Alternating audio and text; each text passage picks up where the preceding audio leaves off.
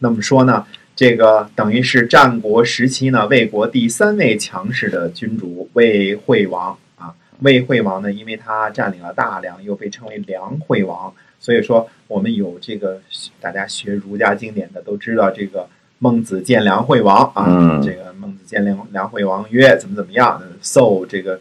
这个何以立五国是吧？哎受不远千里而至啊，就是何以立五国。第一句话，这个梁惠王就问，这个就是呃见梁惠王当中的那个梁惠王，或者叫魏惠王。嗯嗯魏惠王是战国时期非常非常有名的君主，他继承祖业啊，继承这个魏文侯和魏武侯的祖业，而且可能精明的听众朋友们都听出来了，怎么原来叫魏文侯、魏武侯，后来怎么不叫魏惠侯，而叫哎魏惠王？变王了啊！哎，嗯对了，那这个这就是怎么说呢？等于说魏惠王呢，把魏国的事业发展到了鼎盛，嗯然后呢，又眼看着秦国崛起，崛起之后呢，呃，割地辱国，再眼瞅着自己的魏国衰落下去，那是因为呢，这个魏惠王呢太长寿了，光是在国君的位子上就干了五十二年嘿。当然这个。呃，虚岁周岁啊，纪元元年什么的，也可能是五十一年，但是五十一二年呢，这是不会差的。呃，那呃中间呢还称王啊，就变成了这个呃，从这个等于说楚楚国、吴国和越国那个称王之后呢，嗯真正的这次称王，而且这次称王是实质性的称王，跟以前的那个诸侯的称王还不一样，这个我们会慢慢讲啊。所以我们说呢，公元前三百六十九年，魏国在马陵打败了韩国，在淮呢打败了赵国。马陵呢位于今天河北大名县的东南，淮呢位于河南武陟的西南。估计呢，呃，两国呢都在后悔啊，这个想当初为啥没下狠手呢？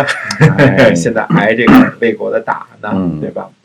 公元前三百六十八年呢，魏国在关被齐国打败。关呢位于今天的山东菏泽西北。历史上呢没有详述战争的始末，但是从地理位置上看呢，应该是魏国跑去人家齐国打仗去了，因为在山东菏泽以西北的嘛，那就是深入到这个齐国的领土了。哎，所以我们说这个魏康叔的这个魏国，就是保卫的魏的这个魏国啊，由于早先呢和赵的这个战争当中呢，我们上次说过了啊，上上次说过了，丢失了七十三个城邑，地盘呢已经非常非常的小了，等于赵国呢已经把它大部分的领土占领了。嗯，到了魏惠王时期呢，这个魏国的这个呃史记，实际上呢，它已经变成了呃魏国的保护国了，等于一个魏国变成另一个魏国的保护国了。嗯那么这个这个保卫的卫的这个魏国的这个地盘呢，仅限于龟缩于河南濮阳周围很小的一块土地了。那啊，么原来的这个这个呃濮阳的周围，比如说新乡啊这些个地方呢，都已经成为这个呃魏惠王的土地了。嗯那么公元前呢三百六十五年，魏国呢攻取了宋国的仪台。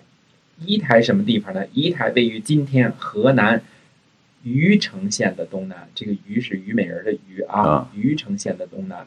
公元前三百六十三年呢，魏惠王呢伐邯郸，攻取了猎人和肥。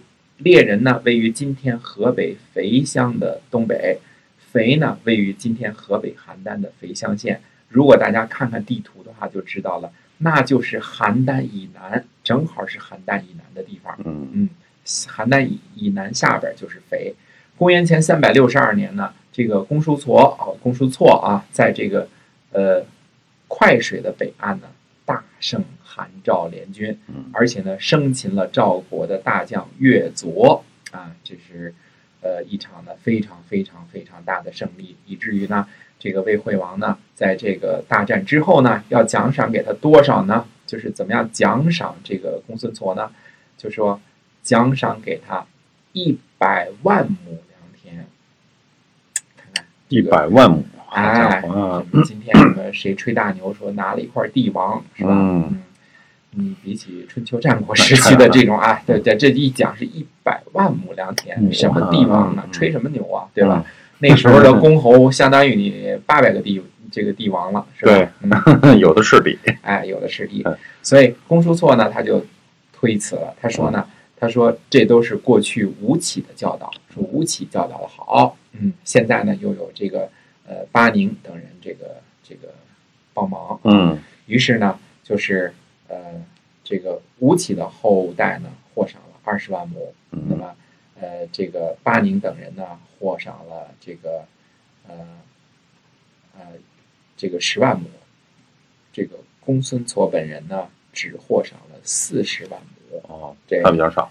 哎，等于嗯说也给国君省了三十万亩，算了嘿，那是七十万亩。啊哎，总体而言呢，这个魏国呢，呃，在这个东方的斩获呢还是非常的大的。赵国呢和韩国呢，显然都不是魏国的对手。嗯那么魏国呢，并不是只有齐国、韩国、赵国这几个东边的敌人啊。那么西线呢也有战事，主要呢是针对谁呢？主要是针对秦国。嗯，公元前呢，我们说，在公元前三百六十六年的时候呢，魏国呢在吴在吴堵筑城。吴堵位于什么地方呢？吴堵是位于今天陕西华县以东。嗯啊，然后呢，呃，那你诸位说了，说，哎，这是这是河南人跑去陕西去筑城了，这肯定是啊挨打。可是那个时候，呃，陕西的华县是归于魏国的，并不是属于秦国的啊。嗯我们说呢，呃，但是呢，和秦国呢发生了冲突，在洛阴，也就是陕西大荔县东南呢，被秦献公打败。洛阴也是人家魏国的，嗯，所以这个虽然是在陕西啊，但是并不是当时的国界线呢，并不是这个，并不是这些，并不是这个秦国的地方。所以公元前呢三百六十四年，魏国和秦国呢在什么地方呢？在石门开战。石门，呃，位于今天陕西三原县的姚门山。那当时呢，肯定是魏国的地盘儿。嗯那石门之战呢，打成什么样了呢？石门之战，这个魏国被秦国打得大败，这次呢是秦国打了大胜仗了。嗯看来呢，这个石门之战呢，也是秦国的军队突袭到了魏国的土地上进行的。实际上说呢，石门之战，秦国斩首六万，斩首六万。哎，就是光杀头杀了嗯，杀六万人。嗯嗯，不管是啊、军或民也好吧，反正是一场相当惨烈的战争。因为当时军民其实是很难分的啊，因为农民这个没事的时候种地，打仗的时候就就就上阵就杀敌。哎，哎，这个是当时的这个呃情景，所以石门之战呢，呃，打赢了之后呢，周天子特地呢置帛，就是庆祝这个秦献公的这个成功，嗯并且封他做侯伯。侯伯呢，嗯，也就是霸主的意思。嗯实际上在春秋时期呢，我们经常见这个啊，比如说，嗯、齐桓公啊、晋文公啊，都是侯伯，哎对吧？这个做这些这个呃伯的侯，嗯，就是霸主，嗯，就是老大。哎，或者就侯的伯、伯的侯都是一个意思吧，嗯老大的意思啊。那么，嗯，其实呢，我们说周天子呢封秦献公为霸主呢，嗯，主要的目的呢就是给三晋一点脸色看看，因为嗯呃韩赵魏这三晋呐太牛了，嗯 太牛了，他们不只是把这个晋国公室的土地都给瓜分了，而且对王室呢也不咋地，呃，经常的欺负欺负啊，嗯抢点地儿什么之类的。这次魏国不是打输了吗？我就出口气，我给秦献公送个匾去。嗯，啊，所以这个秦献公呢就得了这么一个呃匾。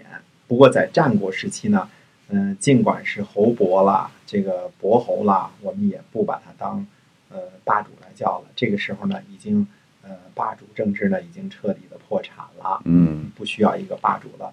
周天子呢，也只是出口气，因为这个周周天子呢，现在呃大理的人也不多了，不不不太多人喜欢他了啊。哎，哎，公元前呢三百六十二年呢，秦国呢和魏国呢战于少梁。那么呃，少梁呢是陕西和山西之间啊这个著名的这个渡口的地方啊。嗯就是是东西交通的要道。少梁呢，就是今天的陕西的韩城，那里呢，经过渡口之后呢，就是山西的河津。这个以前我们说过，这个呃，尽管历史上有争议，但是这个韩元之战可能就是在这个附近，呃，不是在这个，呃，不是在韩城附近呢，就是在河津附近这个产这个这个打的啊。嗯所以我们说呢，呃，少梁呢，自从吴起那时候呢，就是韩国和呃，就是韩国去了，就是魏国和秦国争夺的一个焦点，哎因为它是东西交通的要道嘛，嗯，对吧？嗯有渡口嘛。那这个地方呢，原来就打过几场恶仗，但都是吴起打。这一次呢，公元前三百六十二年的这个少梁之战呢，应该是秦国取得了胜利，因为什么呢？他俘获了魏国的大将公孙痤，哦公孙痤啊，嗯这个痤疮的痤啊，这个呃，魏国的这个大将公孙痤呢就被抓住了，而且呢，攻占了少梁东南的庞城。虽然没有打下少梁来，但是攻占了这个少梁东南的这个庞城。不过呢，这次少梁之战看来呢，秦国也不是很占便宜，就算是攻取了庞城，但是毕竟毕竟没有拿下少梁，而且呢，秦献公回去后不久就死了。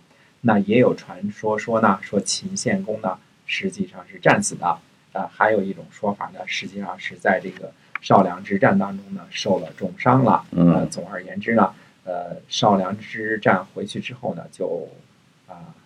死了年仅嗯二十一岁的秦孝公呢即位了。我们说秦孝公大大的有名啊，嗯所以我们观察一下呢，这个魏惠王的前期啊，在东边呢，总共进行了马陵之战、淮之战、关之战、仪台之战、邯郸之战、会之战六次大的战役，这个还不包括经常性的啊与韩赵魏齐的小摩擦，就是大的战役就是六次。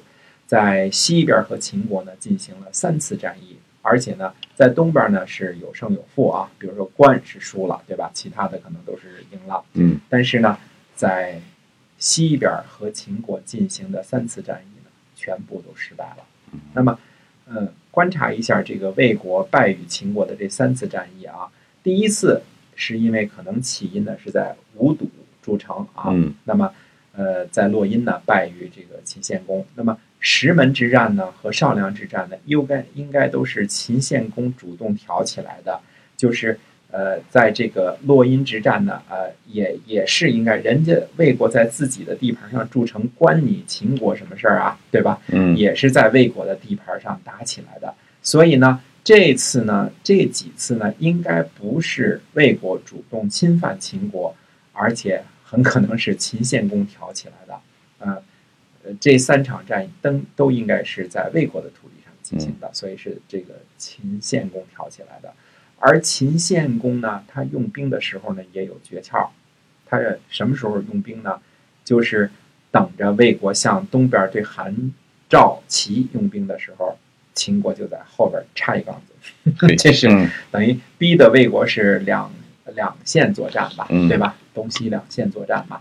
其实最有讽刺的意味的就是这个公元前三百六十二年的魏国的公孙痤刚刚在东边战胜了韩赵联军啊，被赐这个什么四十万亩也好，一百万亩良田啊，估计紧接着就被派去西边防守上梁去了，因为这个战事吃紧嘛，对吧？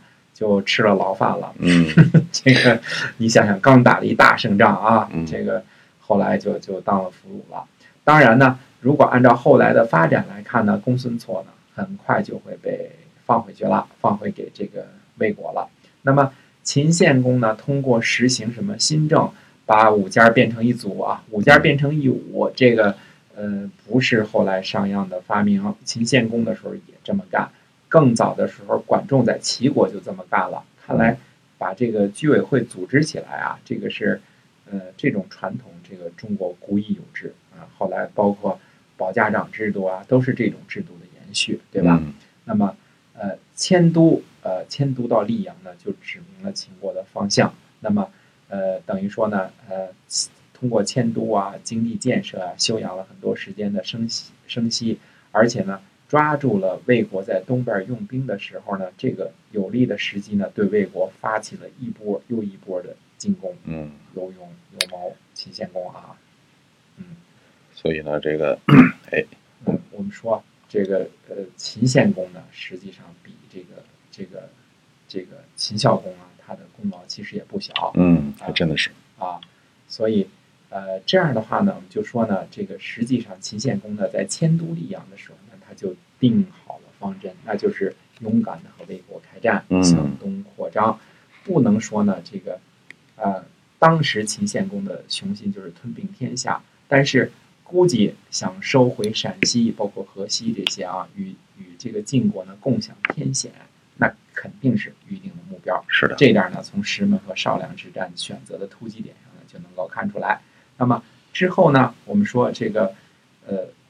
这么大的胜利了之后，到底两国之间还会怎么样呢？那么秦国和魏国之间的关系到底应该怎么样的相处呢？那我们下回接着说。